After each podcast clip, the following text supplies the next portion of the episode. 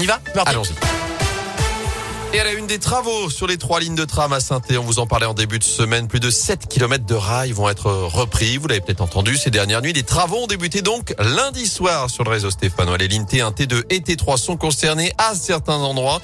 Le chantier qui va durer jusqu'au 28 janvier consiste à meuler les rails, des travaux de sécurité pour l'entretien des voies.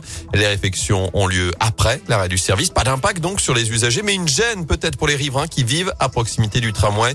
Les précisions de Luc François, vice-président de saint Saint-Étienne Métropole en charge des transports en commun. C'est des opérations de maintenance classique qui consistent finalement à un, meulage hein, de la voie sur certains endroits qui est usé ou euh, irrégulier euh, prématurément. C'est au moment euh, où les, rails sont en courbe qu'il y a de plus d'usure, c'est-à-dire par exemple place du peuple où on peut avoir de, de l'usure. Et à terme, si on fait pas ces opérations de maintenance, ça peut créer beaucoup plus de bruit. Donc il vaut mieux faire ces opérations de nuit en hiver. C'est juste pénible quelques heures en attendant attendant le passage du meulage. Quoi. Et la machine qui effectue le meulage peut effectuer plusieurs centaines de mètres chaque nuit. La fin du chantier est donc programmée le 28 janvier. Des travaux également en plein centre-ville de Rouen. Après cette rupture impressionnante d'une canalisation d'eau lundi rue Mulsan, la chaussée s'est retrouvée sous plusieurs centimètres d'eau. Elle s'est même affaissée au passage d'un bus et d'une voiture. La canalisation a déjà été réparée.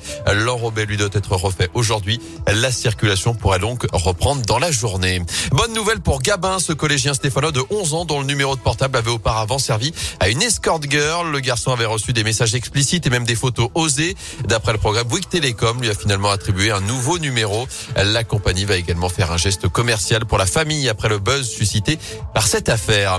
Dans l'actu, en bref, le coup d'envoi des soldes aujourd'hui. C'est parti pour quatre semaines de rabais en pleine crise sanitaire. Ça va durer jusqu'au 8 février prochain. Les trois quarts des enseignants en grève, la moitié des écoles fermées demain. C'est ce qu'annonce le principal syndicat enseignant du premier degré, le SNUIPP, pour la grande journée de mobilisation prévu ce jeudi, notamment contre le protocole sanitaire dans les établissements scolaires. Il faudra attendre demain pour connaître la mobilisation également dans les collèges et les lycées.